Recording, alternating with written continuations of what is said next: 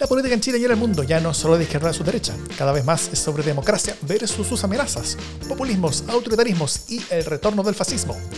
Las amenazas a la democracia crecen, ganan elecciones y tienen sus espacios y medios. La defensa, promoción y proyección de la democracia también merece los suyos. Ese es nuestro objetivo. Soy Jimena Jara desde un parque Balmaceda desierto y ya sin ninguna carpa. Y yo soy David Mimisa desde Plaza Italia, con muchas carpas y pelándome de frío. Esto es democracia en LSD.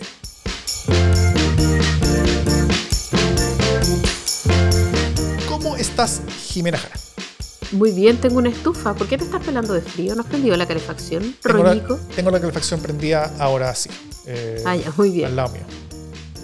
Pero, pero me he, estado, he, he tenido frío todo el día. No sé por qué. Quizás me está dando algo. Puede ser. Bueno, No, no hay. sí. Oye, eh, nada, pues ha sido una semana in- interesante y entretenida, ¿no? Eh, hoy día vamos a revisar la toletole que hay en salud en torno a la crisis del sincicial y cómo se ha llevado desde el gobierno con un subsecretario ya renunciado y qué puede pasar en los próximos días. Y luego eh, vamos a repasar los primeros días del Consejo Constitucional Republicano y lo que nos dicen esos días, o aún no nos dicen, sobre lo que vendrá. Pero antes, un par de noticias de la casa. Pri- primero, la semana pasada publicamos un nuevo capítulo de A mí nunca me han encuestado, el podcast sobre encuestas de la familia de podcasts de democracia en el SD que hacen Sergio Toro, decano de la Escuela de Gobierno de la, Universidad, Mayor, y Paulina Valenzuela, socia directora de Data Voz. Y en este capítulo conversaron sobre las discrepancias en las encuestas. Por ejemplo, cómo la Academ dijo que Boric había subido 10 puntos su aprobación, mientras la Criteria dijo que había bajado 5 eh, qué puede haber detrás de esa discrepancia y cómo tanto las encuestas como la prensa podrían hacerlo mejor para comunicar eh, resultados así. Eh, entre otras cosas conversaron, por cierto. Así que no olviden escucharlo y seguirlo y sobre todo contarle a quienes ustedes crean que ese podcast le podría servir. Por ejemplo, amigos de medios que cubren encuestas. Es fundamental que escuchen este podcast. También esta semana se viene, esta semana se viene, ¿no, Jimena Jara? ¿El qué? Ah, sí, sí, se viene, sí. LSD sin censura. Eh, que es el capítulo especial que como todos los meses hacemos como agradecimiento a nuestros aportantes que nos ayudan mes a mes a hacer más y mejores podcasts en defensa de la democracia. Así que quieres quieran unirse al grupo de personas que nos apoya, eh, con el monto mensual que ustedes quieran, lo pueden hacer en los links que tenemos en las notas del podcast si nos escuchan o en la descripción del video si nos ven y recibirán este capítulo de LSD sin censura y los que vendrán. Eh, solamente recuerden que lo que se dice en el LSD sin censura Se queda en LSD sin censura. casi siempre. Eh, y por último, aviso que no es de la casa, pero es aviso igual, tal como avisamos la semana pasada, partió la participación ciudadana del proceso, del proceso constitucional. Así que todos quienes quieran podrán participar en secretaría de participación.cl o aún más fácil en quiero participar.cl, que lleva la misma página. Eso, vamos con el tema de la semana. Let's go.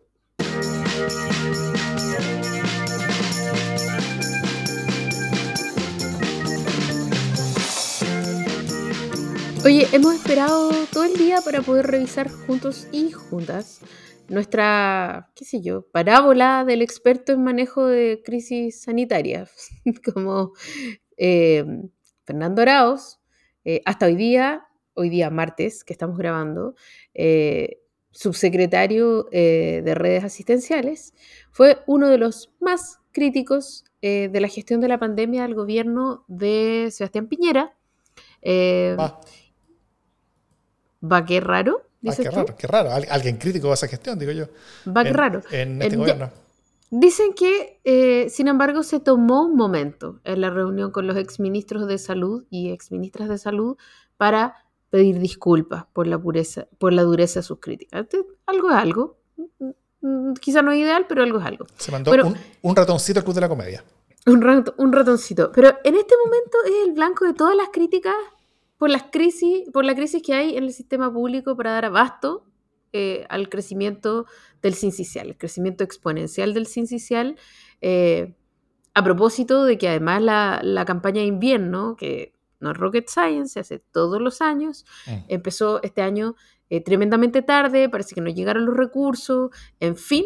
eh, entonces, bueno, se disparó los contagios, ya lo saben ustedes, porque van a tener que llevar a sus niños y niñas con mascarilla probablemente al colegio, eh, pero hasta el lunes seguía súper tranquilo en su cargo, ¿no?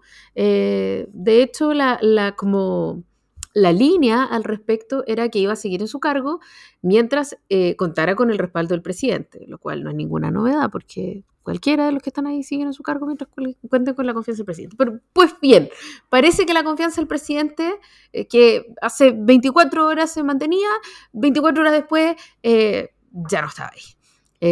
entre medio, ¿qué ocurrió para que el presidente perdiera la confianza? Bueno, un ultimátum de republicanos, ¿no? De los, eh, parlamentarios republicanos que le dieron, esto es bien insólito, ¿ah?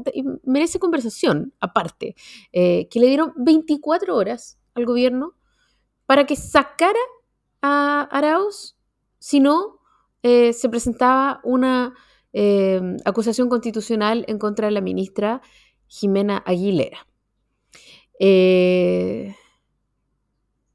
entonces, finalmente termina saliendo Araos eh, el día, este día martes, ¿no? En la tarde de este día martes. Em, y a mí se me abren 427 mil preguntas que podríamos resumir eh, en algunas pocas, pero em, la primera de esas pocas es eh, Davor, entendiendo que la salida de Araos era una cuestión totalmente, o sea, estaba pedido, ¿no? Estaba súper pedido. ¿Es bueno que haya salido de esta manera? ¿Es una, ¿Es una buena salida? ¿O mejor salido que seguido? Estoy, confundida. ¿Qué opinas tú? Em, a ver, el, cometer errores que tienen graves consecuencias es poner un pie afuera de la puerta cuando uno tiene un cargo público. Eso, eso, eso es evidente. El comunicar mal en temas que son de máxima importancia pública es también poner un pie afuera de la puerta. Eh, hacer las dos cosas es poner los dos pies afuera de la puerta. y, ella la pregunta no es tanto eh, si es que te vas, sino que la pregunta es si te vas caminando o si te vas, o, si te vas en términos política y alegóricamente hablando, con las patas por delante. Eh, y acá yo creo que fue un poquito más lo segundo que lo primero. O sea, como que al parecer se fue un poquito por las patas por delante y solamente quiero utilizar para, para ello las palabras con las que básicamente la, la, la, ministra anunció su reemplazo y que también fueron, fueron un poquito como Em, no sé, a ver, eh, eh, opíname tú, Jimena Jara, sobre estas palabras, a ver qué opinas de ellas.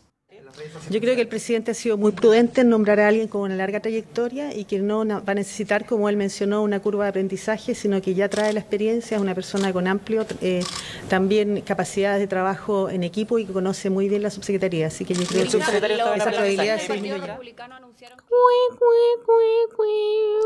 Como que lo mató un poco, ¿no? Porque porque si, el tema es, como poner las cosas, eh, como para poner para las cosas importantes a gente con larga trayectoria y que no necesite curva aprendizaje, hay, hay que anotar, saltan, otras preguntas, ¿no es cierto? Eh, ¿Cómo quedaría el presidente de la República? y buena parte del gobierno, por cierto. ¿Hubo algo que trascendía al subsecretario eh, saliente ahí de parte de Totocaya, Jimé? O sea, yo creo que como que la última semana, y este es un tema, un subtema dentro del tema del Kawin, del etcétera, eh, como una Inception del Inception, es como que, como que han dado a la ministra Aguilera, como que todo se le ha chispoteado. Eh, como que ha venido diciendo un montón de cosas que, que son, pueden ser ciertas, pero las dice de una manera bien particular. Eh, ya había tenido la semana pasada problemas cuando dijo que, un bebé que había fallecido de todas maneras iba a fallecer, mm. eh, que era una opinión experta epidemiológica y surgía de un contexto como de... Pero ella es ministra y no puede decir esa hueá. De, claro, como un, un contexto de análisis como salubrista, pero bien, bien, así como bien nos escuchó, fue un problema, ella pidió disculpas, dijo, pucha, eh, como que hablé mucho, lo dije mal, pero, pero ahora también es como, no, lo bueno es que ahora sí que sí, ¿ah? ahora sí que sí, eh, ya no, necesita curva de aprendizaje porque tiene una larga experiencia.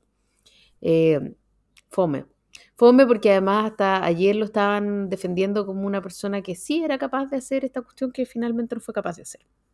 Eh, ya, entonces es un poco complicado, yo entendiendo, no, no, no, sé si me terminaste de responder la pregunta, Don mi visa, que era, ¿te parece bien cómo salió a propósito de, un, de una presión de republicanos? Entendiendo que tenía que irse, yo creo que sobre eso no hay dos opiniones en Chile, o sea, yo creo que ni el mismo Fernando Arauz pensaba que él tenía que quedarse. Mira, eh, si, si, si, el, si el recibir... Eh, eh, de acusación constitucional de parte republicano sea razón para no irse, eso implicaría que nadie se va nunca, porque estos gallos van a estar haciendo acusaciones acá todo el día y a cada rato por cualquier cosa. Entonces, eh, yo creo que la decisión se tiene que tomar independiente de esto y probablemente se debe haber tomado antes de, de, lo que se tomó, al, al, menos un par de días antes. Eh, yo, yo, creo. La, la, cosa ya se veía venir. Creo que hace un par de días ya, ya, ya era muy difícil imaginarse un escenario en el cual el subsecretario podía seguir vivo en esto. Eh, tal vez lo intentaron mantener eh, ahí arriba, cosa que se llevara todas las culpas, ¿no es cierto? Mm. O sea, porque, porque la acusación constitucional no era a él, no era su secretario, era, la ministra. Pero ah, inicialmente fue una amenaza de vamos a acusar constitucionalmente a la ministra si no sacan a su secretario. Y, claro, bueno, finalmente sucedió eso, pero también eso abre la puerta a que la salida del subsecretario permita descomprimir las cosas y que eh, y, que, y que haga más difícil que después se acuse a la ministra misma. Porque acá, claro, la, la, la, la primera tarea del gobierno es defender al presidente. La segunda tarea del gobierno en, en esta materia es defender a la ministra y, y defender a los secretarios. o sea, es como el como el, el, el, tubo escape, el tubo escape, ¿no es cierto? Eh, así que simplemente se fue por el tubo escape. Ya, pero al, o sea, está bien, algún fusible tenéis que tener. En este caso, el fusible fue Arauz. Yo coincido contigo en que tenían que sacarlo antes. O sea, era más, era más fácil, era más rápido y era más económico. Pero sacarlo cuando tenía un ultimátum eh, es fome. Y además, eh, yo me pregunto, aquí quiero ir un pasito más allá, ¿cómo queda en el fondo el quehacer político cuando eh, esto finalmente es una negociación entre partes? ¿No? Me explico. Si republicanos cree que efectivamente hay material para acusar constitucionalmente a la ministra... Eh, no diría depender si está o no, claro, lógico. Porque va y negocia eh, esta acusación que es un, finalmente es un deber parlamentario. O sea, es un, es un mecanismo de control del quehacer político. Si un, eh, un, ministro o una ministra no cumple con su deber constitucional, es deber del Parlamento presentar una acusación en su contra eh, de manera de destituirla, ¿no? Es una manera de que funcionen bien los poderes del Estado. Por lo tanto, si hay la convicción en el legislativo, en este grupo de parlamentarios, eh, de que no está cumpliendo con su deber constitucional y está finalmente generándole un perjuicio al Estado, no pueden andarlo negociando. O sea, yo no puedo decir que tú eres culpable de una cosa a menos que tú me pagues con una moneda que yo quiero. O sea, o usted lo saca o yo le echo a usted la culpa. Eh, a mí me parece que es una mala práctica de lado y lado.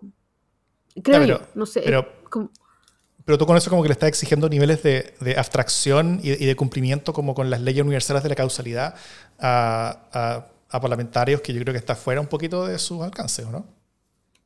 Ya, o sea, tú me estás diciendo que ellos todavía leen silábico y yo estoy esperando que tengan una lectura profunda de, cómo funciona la República. Tú querías conversar con ellos sobre Hegel y ellos están hablando sobre Peritorio y el Lobo, claro, básicamente. Pues no sé, pero creo que es un mal precedente, finalmente, como en términos estructurales de, poderes del Estado, ¿cachai? Em, y, que, y que tipos así, ya que estamos en la lectura silábica, tipos como de lectura silábica sean capaces de pautear a un gobierno tan poeta y tan leído, es jodido. Mm. ¿Cachai? Finalmente es la constatación de que hay un poco cueca en pelota. Sobre lo, lo, lo, lo inicial, o sea, hubo hartas señales que no se, ante las que no se actuaron. O sea, los virus respiratorios son, son, son un poquito como la moda eh, eh, en esto, eh, guardando las proporciones de, los dos temas. estamos desfasados medio año con respecto al hemisferio norte, ¿no es cierto? entonces acá tenemos la ventaja de poder ver más o menos cómo se viene la mano. Y, con esa anticipación uno puede aprovechar oportunidades, ¿no es cierto? En el caso de la moda es comprando las prendas y colores que se van a usar, que más o menos uno cacha que se van a usar. Y, con eso las la, la empresas y multitiendas pueden comprar las cosas más o menos correctas, pero menos ropa, qué sé yo. Eh, en algo que es mucho más serio, mucho más grave, mucho más importante, eh, que la salud, uno puede escoger mejor las vacunas a utilizar, por ejemplo, que, que siempre es un poquito una apuesta, cuáles son los virus que van a estar como de moda este, este invierno, eh, y, y, tomar medidas si la, si la cosa parece venirse particularmente grave. y eso es exactamente lo que pasó. Eh, se venía particularmente grave, las señales del hemisferio norte estaban, en Europa quedó la cagada, en Estados Unidos quedó la cagada, en, en, lo que para nosotros fue el verano, y acá eh, las cosas se hicieron como si hubiera sido un año normal. Y no era un año normal. Se sabía que no iba a ser un año normal, pero se, hicieron como si hubiera sido un año normal. Entonces se desaprovechó la oportunidad de mirar a futuro que, es, que, que nos permite el vivir en el hemisferio sur y se murieron personas por ello. Y por eso alguien tenía que salir, básicamente. Eh,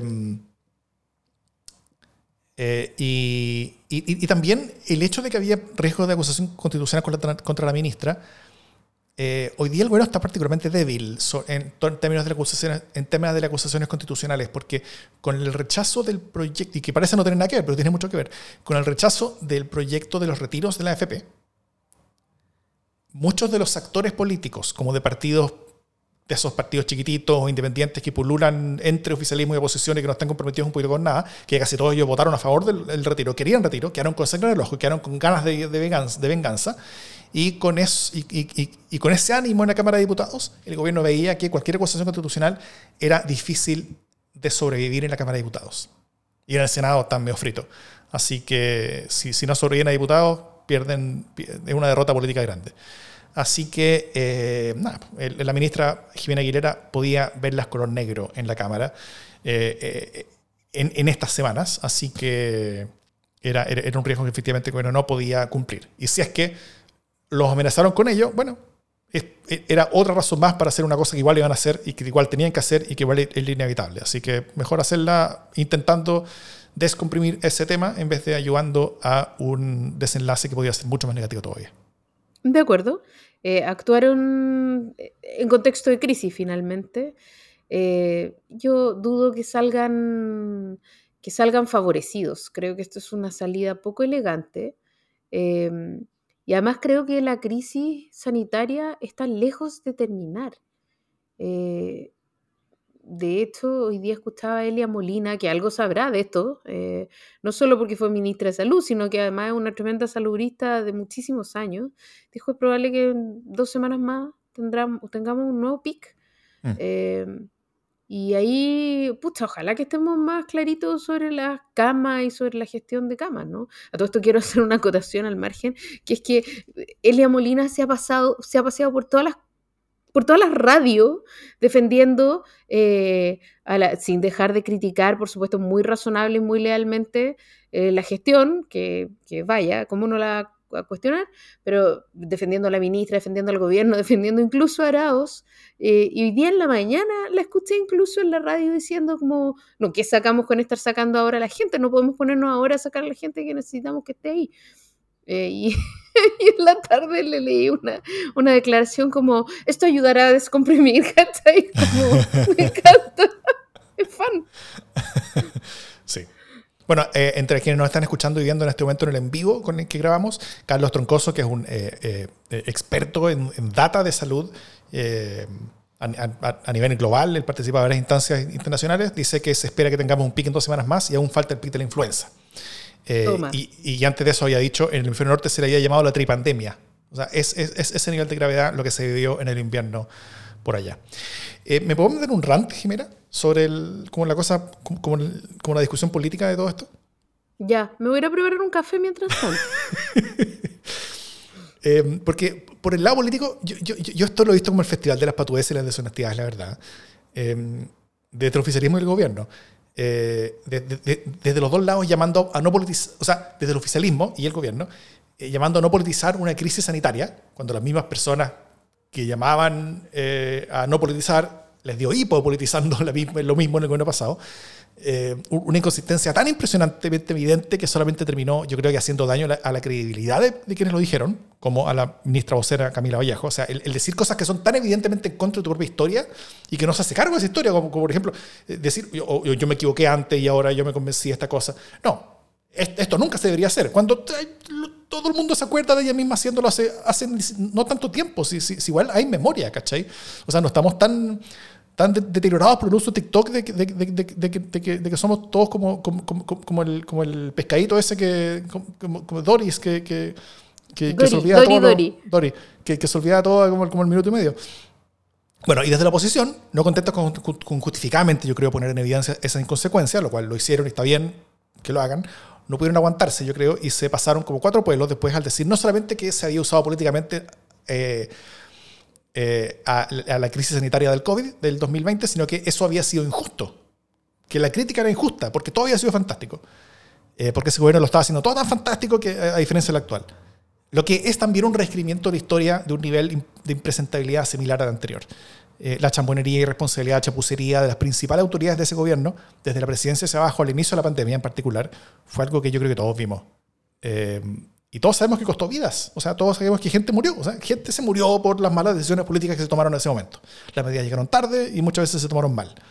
Ahora, lo que sí se puede decir es que en ese tiempo sabíamos poco de la, de la pandemia. Entonces, ha, abierto más espacio de dudas. Es injusto exigir perfección después de la, batalla cuando no se conocía bien el enemigo en el momento. Pero, pero incluso así se hicieron las cosas harto mal, eh, al menos inicialmente. Meses después, con buenas apuestas por las vacunas, decisiones algo más ordenadas, las cosas se calmaron. Y ahí la crítica de medida pasó a ser más, más mal mirada que cosa útil. Pero la crítica, entonces y ahora, yo creo que es importante. O sea, porque las críticas de oposición y de la sociedad civil en particular sobre el desempeño de autoridades políticas de gobierno que supervisan y son responsables de temáticas de salud son justificadas, yo creo, y necesarias cuando hay problemas graves. Es más, salvan vidas esas, críticas. Eh, y eso vale para ahora como para el inicio de la pandemia. Porque la democracia está hecha para que ganen los otros cuando tú lo haces mal.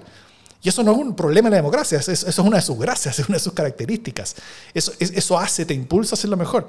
Y cuando se trata de cosas sanitarias, eso salva vidas también. O sea, la, democracia salva vidas. Y para que la democracia salve vidas implica que la posición tiene que ser dura al criticar. Eh, y, por eso mismo los, egos heridos ante críticas percibidas como sobredimensionadas, yo creo que no son nada al lado del profundo daño que pueden ocurrir si esas críticas fueran subdimensionadas. O sea, en eso es mejor arriesgarse a pasarse antes que a quedarse corto, eh, por mucho que lloren autoridades, autoridades actuales y autoridades antiguas. Así que nada, mal el oficialismo por llorar ante las críticas hoy, mal el oficialismo por hacerse los locos sobre su propio rol de antes y mala la oposición al llorar por las críticas de antes también. Eso. No tengo nada más que decir. Me quedé María. No, no, está muy bien, está muy bien. Suscribo todo lo que tú dices. ¿Qué más voy a decir? Vamos.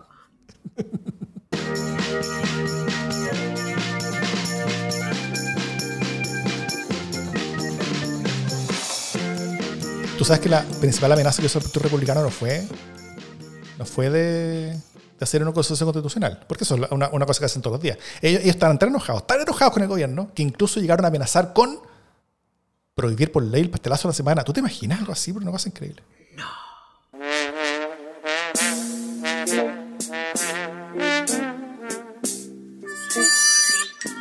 Oye, eh, este martes nos despertamos con una noticia tremendamente preocupante, que es que había desaparecido eh, la consejera constitucional Nancy Márquez. Eh, había sido reportada había sido reportada como desaparecida por su eh, asesor, ¿no?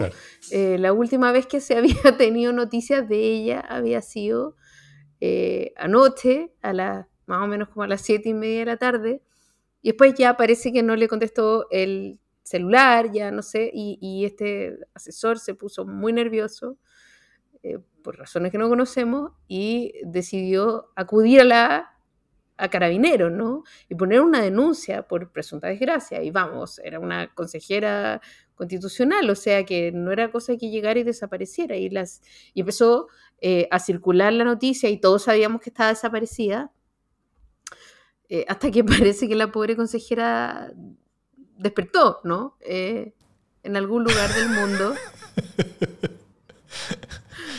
y dijo, no estoy desaparecida, solo, no sé, le puse el teléfono no molestar. Eh, ah, le, habían robado el teléfono. Ah, le habían robado el teléfono. Ya, pero igual como mal no estaba, eh, un poco de apuro eh, y finalmente quedó en una champonada que yo no encuentro grave, pero, pero bastante graciosa y risoria. Y ya, pues quedó para siempre como la, la consejera desaparecida en acción. por unas horas. ese, asesor, yo no sé si uno diría como, ¿qué hay que hacer con ese asesor? Hay que felicitarlo por su diligencia, o hay que decirle, oye, huevonao, déjame desaparecer tranquila, no sé. Sí, ahí, ahí, ahí puede que haya una historia atrás. No sabemos, puede que sí, puede que no, pero Suena, ¿no? Ya, yo tampoco sé, nadie sabe, quizás en el sin censura lo sepamos ya, pero... ah, sí. me, dijeron, me dijeron que Silva andaba... No, mentira. Ya. sin censura, sin censura. Eh, mi pastelazo es que el Congreso Nacional aprobó y envió para su promulgación el proyecto de desnotarización que, eh, que, que, saca un número de trámites de la necesidad de pasar por notarios para hacerlos. Hasta ahí todo bien, ¿no es cierto? Fantástico. Gran noticia y todo avance contra el cartel de los notarios me parece positivo e importante. Pero leamos algunos de los trámites. Permisos de alteración y edificación de viviendas económicas, poder suplente de agente de aduanas, delegación de facultad del deudor para absolver posiciones en el procedimiento concursal. No sé qué significa ninguna de esas palabras. Nombramiento del comité de administración del condominio o acuerdo de administración conjunta enajenación de cuotas de participación de las cooperativas de vivienda, contrato de representación en propiedad intelectual y transferencia de derechos de autor, resoluciones de concesiones eléctricas, solicitud de pescadores artesanales en una misma área, eh, certificado de la liga profesional, declaración jurada para cancelación de registro a la Superintendencia de Salud, documentos probatorios de requisito de ingreso a la Administración del Estado. Esos son, como la mitad de los, de los... No los voy a leer todos, porque creo, creo que son como 20, 30 pero, pero son como de este tipo. Es un popurrí de cosas puntuales, poco usuales, que parece haber sido escrito por la Asociación de Notarios como troleo al poder político, diciendo, onda, ¿quieren alguna wea? Tomen, aquí ya tienen una wea. Sáquenos este, este, este puñadito de cosas esparcidas y ridículas, de, la cual vamos, vamos, a perder 200 lucas entre todos al año. Eh, esto es todo lo que tendrán. Eh, como leí por ahí, es como cuando Carabineros anuncia un gran golpe de narcotráfico y muestra una mesa con tres pitos y 20 lucas en billetes chicos. ¿eh? eh ah, ¿Para qué te traje?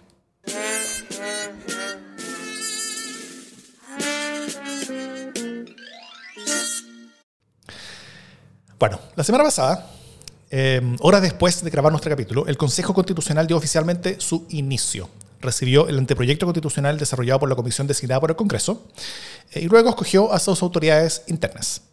Eh, la que sería su presidenta, Dinosca Payauna, terminó renunciando a esa posibilidad después de que se revelara el absolutamente irrelevante antecedente de que había sido detenida a los 19 años por pelarse un par de cosas de un de escaso valor de un supermercado. Eh, al parecer la presión por su bajada habría venido principalmente desde Chile Vamos. Eh, y en su lugar fue elegida Beatriz Sevilla, quien es más cercana al core republicano. Le hace abogada de familia de medios, de aristocracia regional. Eh, luego de eso, la, el, Consejo eh, escogió a sus eh, presidentes y autoridades de comisión, que se repartieron en mota entre los republicanos y Chile Vamos. Eh,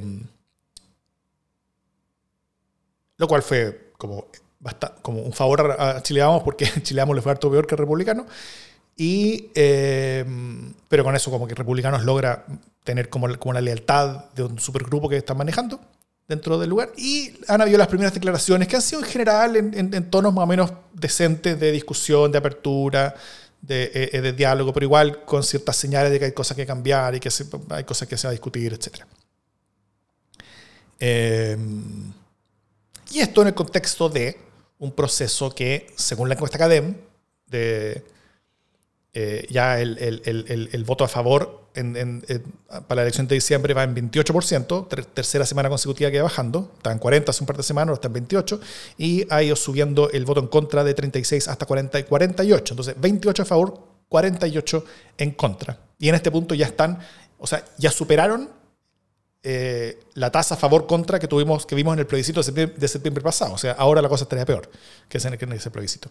Y eh, mientras en la criteria, la, en, la disposición a votar por plebiscito está 19% eh, a favor y 27% en contra, eh, con, más de la, con cerca de la mitad que, aún no lo tiene claro, dice en Criteria. Eh, ese, es el, ese es el contexto. ¿Tú crees, Jimena Jara, las declaraciones de voluntad que se han empezado a hacer en torno a, a este proceso? y si es que es así, ¿le ves alguna posibilidad de, de remontar el, pesado viento en contra que parece tener en términos electorales y encuestiles? Mira, yo creo que aquí estoy pensando, sí, yo creo que aquí hay dos cuestiones que pasan que son interesantes cómo se van eh, retroalimentando. La primera tiene que ver con cuál va a ser el rol de republicanos y cuál es el, afán de republicanos, que eso ya lo mm. hemos hablado, ¿cierto? Lo que quiere republicanos no es que haya una nueva constitución en Chile, eh, esa cuestión los tiene, les da lo mismo. Lo que quieren es eh, presentarse como una alternativa sólida, eh, o plausible o deseable de gobierno. En verdad lo que quieren ellos es, tener el poder ejecutivo, no llegar al gobierno.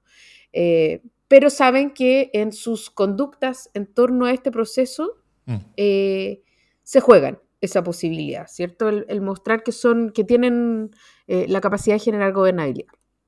Eso por un lado. Por otro lado, este proceso es cero es cero hondero para la gente, la gente quiere puro rechazarlo, no se siente cerca, no tiene ningún rollo. Em, entonces creo que el desafío para republicanos es mostrarse muy abiertos, eh, sin ayudar al proceso, eh, intentando que, que, finalmente igual sea rechazado, pero siendo muy colaboradores. Es un, no sé si se entiende lo que estoy diciendo, como que en el fondo su mejor escenario es que este rechazo siga creciendo, pero que no lo orquesten ellos eh, y que no salga mal por culpa de ellos, en el fondo. Eh, quizás tensionando un par de cosas, ¿no? Pero hasta ahora se han presentado con mucha decencia. Eh, y yo tengo la impresión de que ellos de verdad están súper concentrados en que, por ejemplo, Luis Silva no salga a decir tonteras, como lo tienen medio amarrado eh, para irse perfilando como una presencia eh, coherente y, sensata dentro, dentro de esta conversación. Ellos están jugando a que sean los otros, los otros los que se caigan o el proceso por su propia, por su propia inercia. De hecho, eh, así como van las cosas, parece que no habría que hacer mucho para que ganara eh, el rechazo. Bueno, entonces creo que por, eh, esta, esta, doble dimensión de que ellos podrían no tener que hacer gran esfuerzo para que esta cuestión igual se rechace y ellos tengan ellos podrían terminar teniendo un win-win en el sentido de que podrían ganar el gobierno y a la vez gobernar con la constitución de Jaime Guzmán, que a mí se me ocurre un poco escenario más horrendo, pero, pero igual puede ser. Eh, entonces creo que ellos tienen que mostrarse por ahora muy razonable y es lo que ha venido haciendo eh, la consejera Evia, ¿no? Eh, como diciendo, mira, ¿sabes qué? Eh, acá lo que importa son los grandes consensos, los grandes principios, creemos que hay un buen anteproyecto eh, y no queremos que estén todas las materias en la Constitución, hay muchas otras materias que tienen que ser materia de, ley, ¿no? Con lo que está estudiando para el corner, por ahora. Vamos a ver si llegan a septiembre de la misma manera. sí. Sí, también de acuerdo en todo lo que dices, en que, en que el rol de republicano se va a decidir no tanto por el futuro de este proceso, que les importa una, un níspero, sino más bien por lo que ellos creen que, es el que más les conviene para llegar al poder. Y eso va a ir cambiando según cómo evoluciona este proceso y cómo evoluciona la encuesta y cómo se vea, cómo se vea todo. Eh, si es que, si, que las encuestas dicen que esto se rechaza, ellos tienen bastante libertad para, para, eh, para que no les importe mucho qué es lo que pasa por acá. Pero si, pero si las encuestas llegan a cambiar y, empiezan a decir que, que, que esto se podría aprobar, eh, ahí sí les preocuparía más que, que, la constitución tenga los contenidos que a ellos les importa y, les interesa. Entonces ahí, ahí, puede que les metan más mano, ahí puede que, y, y, eso más mano puede que, puede que haga que, se, que, el, que, el, que, la aprobación eh, retroceda. Pueden pasar muchas cosas. Eh, y claro, y, esto es una línea compleja en el sentido de que parecen, de que intentan parecer ser colaboradores con todo esto mientras hacen todas las encadillas posibles. Eh, y poder echarle la culpa a otro finalmente. O sea, es como, como tratar de matar al chancho pero ensangrentar al, al, al al lado. Eh, y eso, claro, no, es fácil. Bueno, por el gobierno también hay decisiones que tomar con respecto a qué hacer con esto. El gobierno perdió en el texto constitucional que quería. Eh, después se generó, bajo las condiciones de la oposición, un nuevo proceso. Después el gobierno lo dieron Guaraca en la elección de eh, de, de consejeros constitucionales. Después el, eh, el, anteproyecto de la comisión designada por el Congreso terminó siendo uno muy alejado de lo que al gobierno hubiera gustado, pero al menos fue aprobada por casi unanimidad en, en, en todo su artículo. Y la pregunta sobre qué hacer ahora no era simple. Eh, si participar o no de lo que viene, siento que no se tendrá control alguno sobre lo que sobre qué se va a discutir. Y el presidente fue a la inauguración del Consejo Constitucional. De hecho, se autoinvitó para hacer un punto. Y ese punto lo hizo un par de días antes de esa inauguración, donde dijo que yo hoy la aprobaría sobre el texto eh, emanado por el, por el, sobre el anteproyecto, básicamente, diciendo que está bien como, o sea, no, no estoy fascinado, pero ya, está bien como está. Eh, y, de hecho también se, ha señalado desde el gobierno que de rechazarse este nuevo proceso no habría condiciones políticas para un tercer proceso en este mismo gobierno. Eso, creo que es bien claro también. O sea, todo el mundo lo ve. Como que si se rechaza este ya no hay más. Eh, entonces, el presidente parece que tener, una teoría sobre qué hacer. O sea, ya destacó el texto de la, de la comisión como lo mejor que lograrán y ahora la cosa sería minimizar el empeoramiento desde ese texto. Eh, aunque también reconoce que el poder no lo tiene en sus manos, sino que está en manos de la oposición, y, una oposición aún más dura que la que tiene en el Congreso.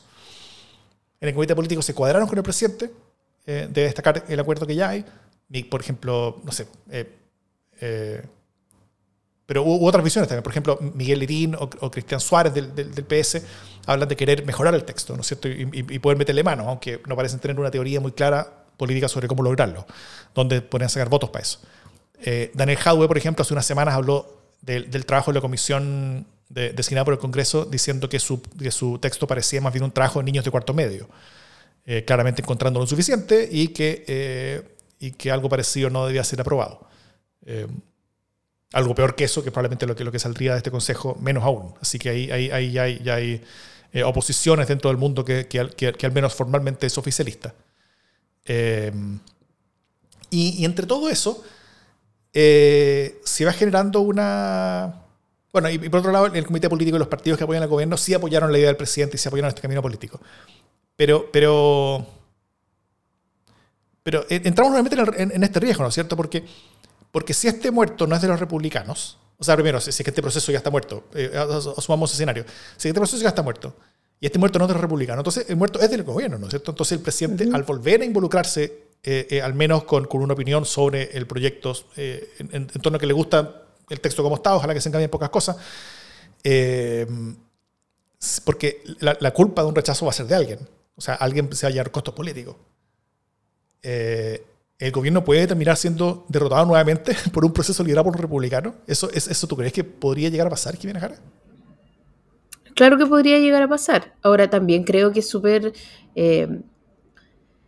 creo que es fácil hacer leña al árbol en este caso. Es bien difícil que eh, no le pregunten al presidente o que no le pregunten al gobierno eh, por un proceso como el que está ocurriendo, el proceso constituyente, ¿cierto? Siempre van a ir a decirle, bueno, ¿y a usted le parece bien, le parece mal, lo habría aprobado, no lo habría aprobado? Y es también súper imposible que el presidente se descarte de eso y diga, no tengo nada que opinar. O sea, ¿cómo no tener nada que opinar? ¿Cómo no tener una opinión siquiera si evidentemente esto se... Eh, se aprueba desde, desde digamos, la voluntad eh, popular. Entonces, claro, uno dice, oye, pero que no se meta, ya si no se han metido nada, pero igual les van a poner el micrófono con la cuestión y que queréis que diga, o sea, alguna cuestión tiene que decir también. Entonces, eh, claro, el gobierno acompasó este proceso como el anterior, esta vez se ha restado bastante, ha tratado de no estar en todas, eh, pero es imposible que no le vayan a preguntar cosas, ¿no? Como que yo creo que también ahí hay una dimensión súper razonable de lo político y cómo funciona la comunicación, que es como que piensan Juanito, Pepito y Dieguito de esto que está ocurriendo acá. Em, entonces, también el presidente ha sido súper discreto para hablar de esto. Eh, habló para, para, las elecciones nomás y dijo un par de cuestiones. Eh, en su mensaje público eh, lo mencionó como un ejemplo, más bien la línea de los acuerdos, eh, y respondió esto, así como que sí, como está, yo la aprobaría. Eh, menciona aparte para Daniel Jadwe que es como siempre apoyando al gobierno, ¿no? Como siempre haciéndose parte de la alianza oficialista. un, un gallo, un gran, gran aliado. el mejor compañero. Pero el mejor compañero de lista que podríais tener, ¿no?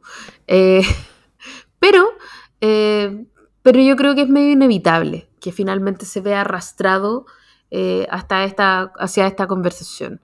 Em, y tampoco se puede meter mucho más, porque tampoco sabe cómo va a salir ese mm. engendro. O sea, es una cuestión que hoy día parece bien, pero que en dos meses más no sabemos cuánto, cuánto principio se haya descalibrado gracias a republicano. Entonces es bien jodido decir hoy día eh, vamos con todo. Tiene que decir alguna cuestión más o menos educada nomás, pues no tienen muchas posibilidades, eso es lo que quiero decir, que me parece medio inevitable, no hay mucho juego aquí. Mm. Yo, yo tengo viendo esto, esto como con, como con mentalidad duplicada, como, como viéndolo doble o, viéndolo como, como conflictuado, esa es la palabra que estaba buscando, como viéndolo conflictuado, en el sentido de... No, yo te iba a decir ponte doble, ponte lente. De hecho, tengo lentes puestos, si no sería así, como un topo. Eh, porque, porque mientras más cambie el proyecto, ahora en el Consejo, desde el anteproyecto, o sea, todos sabemos en qué dirección es la única en la que puede cambiar, ¿no es cierto? Eh, hace hacerlo un poco más maximalista, un poco más parecido a la constitución actual, un poco más pinochetista, un poco más como de guerra cultural, eh, más, republicano finalmente. Eh, y, pero al mismo tiempo, mientras más cambie, si es que se rechaza, daña menos al proyecto al texto presentado por, el, por, el, por la comisión designada, o sea, eh, al, al, anteproyecto. Eh, porque mientras más parecido sea el, el, producto final de este, de este consejo al anteproyecto, eso implica que un rechazo en el plebiscito mata no solamente al, al, resultado del consejo, sino que también mata al anteproyecto. ¿No es cierto? El anteproyecto ya no sirve de nada, no, no sirve como antecedente de ninguna cosa si es que un texto casi igual a él es rechazado en plebiscito. Se muere. Pero si hacen un texto muy distinto, ahora en el Consejo, ese texto muy distinto se va a morir. Pero el anteproyecto, uno puede, puede argumentar alguna forma de supervivencia de ese texto, ¿no es cierto? Te, pongo un escenario, que es un escenario que, yo creo que mataron este, este, estos diputados oficialistas que lanzaron un proyecto de ley completamente detonado proponiendo como parte algo parecido, pero también proponiendo un montón de otras cosas que eran todas impresentables. Pero un, escenario en el que eh, nos, nos, vamos acercando al, a la fecha de votación, no, no tan cerca, faltan un par de meses todavía. Eh, el texto ha cambiado en forma sustancial, no gigantesca, no, es una cosa del... Pero, pero, ha cambiado en forma sustancial, se le han agregado muchas cosas a un texto distinto. Eh, ya no es el anteproyecto en, en forma clara. Y y el rechazo es total, o sea, se viene un, antecedente de rechazo. Eh, las fuerzas políticas, no necesariamente las del Consejo Constitucional, sino que las fuerzas políticas del Congreso, que en su representación aprobaron de forma casi unánime un texto que es el anteproyecto, el cual se tomó por este Consejo y se cambió lo suficiente como para que ya no sea lo mismo, eh, ven que se va a rechazar la nueva constitución. Ven también, muchos de ellos, con distintos ojos, eh, algunos contentos, otros con hambre, otros con dientes, pero otros preocupados, ven que nos vamos a quedar con, lo que queda de la constitución actual, después que le metieron mano, después que le bajaron a cuatro, séptimos, después de que todo quede, que, al alcance, toda la gente que quiere vivir después de los retiros de, la AFP por los próximos 10 años, eh, políticamente eh, quiere la constitución actual porque eso le, facilita ese tipo de cosas. como la Rincón, los, los, Walker, de las, las, Pamela Giles, todas esas personas. Entonces, em, yo me imagino la posibilidad de que en el Congreso se pueda decir que en esta circunstancia, mira, Chile dijo, Chile dijo que no a la constitución pasada, Chile parece que no, que va a decir que no también a, este, a esta que se está haciendo en el Consejo, pero Chile dijo que sí a tener una nueva constitución. Así que nosotros como Congreso vamos a hacer lo siguiente, el plebiscito no va a ser entre, aprobar o rechazar el, proyecto constitucional, sino que va a ser entre, aprobar el proyecto constitucional del, del Consejo o aprobar el proyecto constitucional el, anteproyecto eh, que hizo el Congreso a través de sus delegados. Eh, y esas son las dos opciones. Listo. Y vamos a tener una constitución y el Congreso decide que vamos a tener una constitución, sí o sí, Chile coge cuál. No sería completamente limpio, no sería maravilloso, pero sería un camino con el cual Chile tendría una nueva constitución y elegiría una u otra. Y no nos quedaríamos con la actual, que es francamente, peligrosa. Eh, pero ese escenario si, si republicanos no hace mucho cambio, lo mata. ya no, se puede hacer. Entonces, yo, yo estoy eh, como dividido entre las ganas de que no lo cambie mucho y las ganas de que lo cambien mucho, efectivamente, para que pueda haber una posibilidad. Porque el contexto de todo esto es que el rechazo se viene con mucha fuerza y, y si es que así, vamos a estar complejo, complicado. No sé cómo lo ves tú. Sí, yo creo que... Eh, no, no creo que esté... O sea, yo creo que hay harta fe en tu serie de, supuestos, ¿no? Porque finalmente es un largo camino de aquí a que, eh, a que este anteproyecto sea representado. O sea, lo que nosotros sabemos es lo siguiente: dos puntos. Eh, este anteproyecto representa las, las voluntades de los partidos políticos en general, desde el PC hasta republicano, lo cual es absolutamente distinto de decir que este anteproyecto representa a los chilenos en toda su amplitud. O sea, no. Eh, los partidos políticos son una cuestión que está como por allá súper lejos eh, y en algún otro lugar está la gente de verdad. como, de hecho, uno incluso podría decir que la realidad política está por allá y la realidad está por acá. Eh, entonces, no sabemos si ese anteproyecto, de hecho, es súper buena idea preguntar por el anteproyecto, si a la gente le gustó o no le gustó el anteproyecto, eh, un poco dándolo a conocer, qué sé yo, estudios cualitativos, cuáles son las subjetividades en torno a este proyecto y lo que plantea, ante, anteproyecto, sí. Em, entonces hay la, posibilidad cierta de que la gente igual no se sienta representada con lo que se alcanzó. Eh, y, que por lo tanto no tenga tampoco interés en que esa vía siga, ¿no? Ahora tú decís, claro, esto no sería completamente limpio, se podría agarrar de parte del Congreso, sí, pero igual es una forma de distanciarse, ¿no?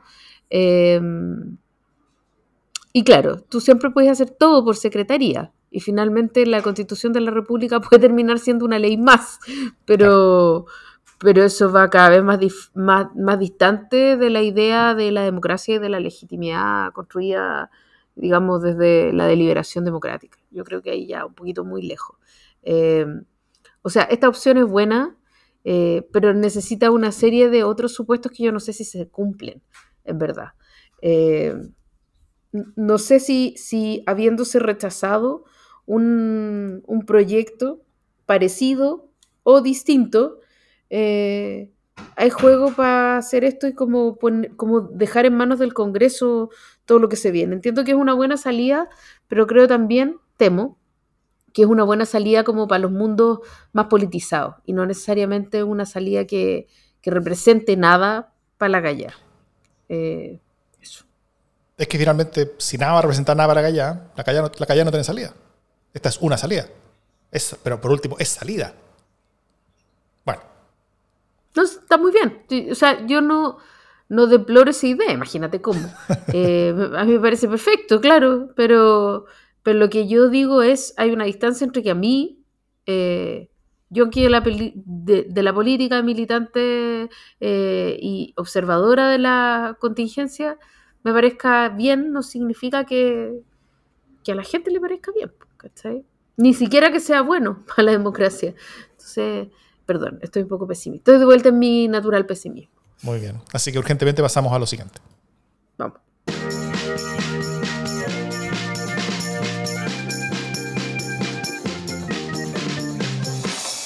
Las buenas noticias para Jimena Jara. Mm. ¿Qué? Estoy, estoy todavía pensando qué buena noticia puedo presentar. O qué mala noticia puedo disfrazar de buena noticia. bueno, yo tengo una que tiene que ver con tu tema inicial. Porque este 3 de mayo fue aprobada por la FDA de Estados Unidos la primera vacuna contra el virus incisional. Imagínate. No existían vacunas contra el virus incisional. No, no, no habían.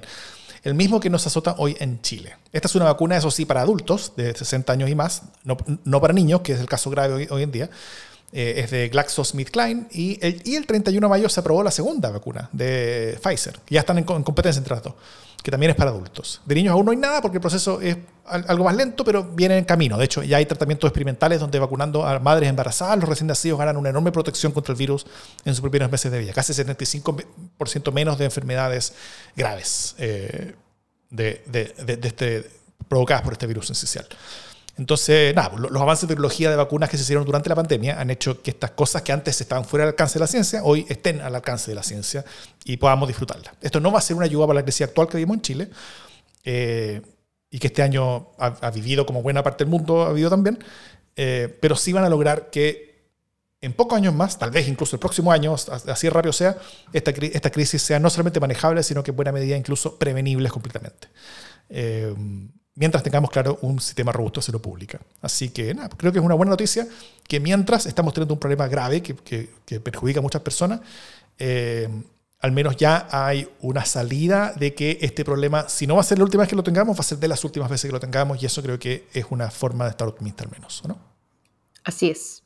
Yo también voy a agarrar, mira que estamos circulares, ¿eh? esto es es súper psicomágico. No, yo también voy a agarrar algo de lo que hablaste al principio, que tiene que ver como con esta, comillas, y comillas, eh, buena noticia de que hay trámites notariales que ya no van a necesitar, eh, o sea, de, que, hay como estas cosas, eh, trámites que ya no van a necesitar notaría. Yo, sí me burlé esa web. Tú te burlaste, ¿cachai? Eh, sí, por eso digo, estamos redondos. Tú te burlaste porque dijiste, oye, que son estas cuestiones que son como, además nadie lo entiende. te quiero decir que cualquier disminución de la burocracia notarial a mí me parece una buena noticia. Te voy a contar que hace poco tiempo me pidieron un certificado, em, un certificado de título profesional. Ya. Entonces yo tenía un certificado de título profesional del 2019, eh, pero no me lo admitieron porque el certificado de título eh, profesional tiene que tener máximo seis meses. Entonces es bien gracioso. Como porque en el fondo, yo tengo un título, yo tengo un título profesional que no caduca, porque como que ya tengo mi título profesional, soy periodista de aquí a que, bueno, ojalá, a menos que me quiten el título, pero el certificado que acredita que yo tengo el título sí caduca. Ya, po. Eh, ese nivel de estupidez eh, o, el certificado de no, de, no, trámite, o cosas así como un... Es como el trámite de no trámite, es que son como, ya, esas cosas existen y son un horror. Entonces, aun cuando eh, el, número de cosas eh, que facilite, mucho, muchos conejos, insisto, facilite los trámites notariales sean estas cosas absurdas que, que leyó Davor como certificado de la liga profesional que otorga carácter de socia a sociedades anónimas deportivas o declaración jurada para cancelación de registro a Superintendencia de Salud. Mira, no importa. Algo, alguien en algún lugar de Chile va a decir, menos mal. Y eso es una buena noticia para la democracia. Ahora, si de verdad se hiciera una ley que modificara el sistema de la notaría, sería realmente una buena noticia. Pero estamos lejos, estamos lejos.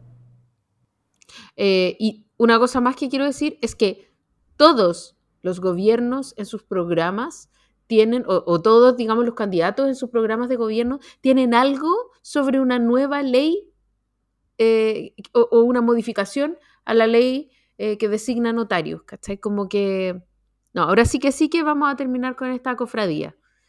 Ahí estamos, ¿ah? haciendo certificado de trámite y de no trámite.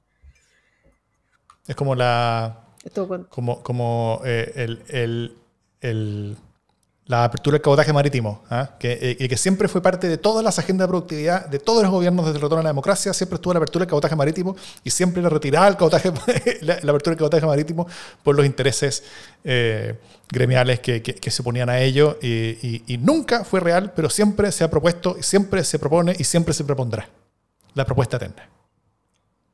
Sí, hay un montón de política. Yo creo que algún día, cuando, cuando sea como que, hoy, pucha, no sabemos qué, qué, deberíamos hacer, hay que hacer un listado de esas cuestiones que se vienen eh, prometiendo del año del ñauca, como por ejemplo la modificación de la ANI o la modernización de la ANI, que es una cuestión como, de verdad, de verdad, verdad, verdad, verdad, verdad. O sea, la, la modernización eh, de una weá que fundaron hace, ¿cuánto? ¿10 años? Claro. Eh, como que esas cosas que se vienen prometiendo hace rato. Aunque siempre hay fe, siempre optimismo. Seguimos la buena noticia, así que hay optimismo porque yo antes tenía dos ejemplos de, cosas que siempre se repetían y nunca se hacían. Una era eh, la apertura del cabotaje marítimo y la otra era el tren a Melvilla, que se está construyendo, ante mi sorpresa, finalmente. Carlos Troncoso dice pagar la deuda histórica. Ah, también. también. También es larga esa promesa. Vamos, vamos a hacer un ranking de promesas largas. Deberíamos hacer una pregunta en Twitter, así como, ¿cuál es la promesa de campaña que ha durado más? La cuestión es que se vienen prometiendo como desde el 90. Eh, vamos a pesquisarla. Listo.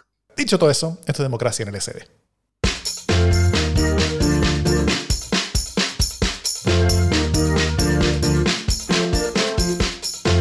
tu, en, tu, en tu hogar están sanos y salvos? Todas y todos estamos sanos y salvos eh, hasta ahora, pero no se sabe. Ya mañana las niñas tienen que partir con mascarilla, el mundo tiene que partir con mascarilla, eh, los colegios tienen que partir con mascarilla y no saben si es verdad o no es verdad. Hay una, hay una confusión grande, como que, se, como que se emitió una orden del Mineduc, pero no un reglamento.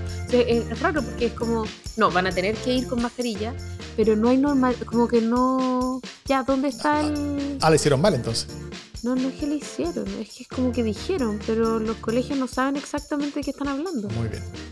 Qué, qué, qué tranquilizado. Como que normalmente estas cosas emanan de, un, de una resolución, ¿cierto? De una normativa, que es lo que dice la normativa, a partir de tal día va a pasar tal cosa, ya esa cuestión todavía no sale. Eh, entonces, lo que hay es una declaración. No, va a ser obligatorio. Ya, pero ¿dónde está la resolución? Bueno, pero siempre, siempre la solución está eh, lista. En en la culpa a los notarios. Una, ah. cosa constitucional. 24 horas para presentar el, reglamento o, la normativa clarita, si no, ya sabes. Todos se han acusado. El gobierno y la moneda todo queda vacío. Oye, todo esto, las acusaciones constitucionales, hoy día estaba mirando. Se han presentado un montón y re pocas se han aprobado. Casi ni una. O sea, solo tres. Solo tres han pasado los, digamos, los flujos.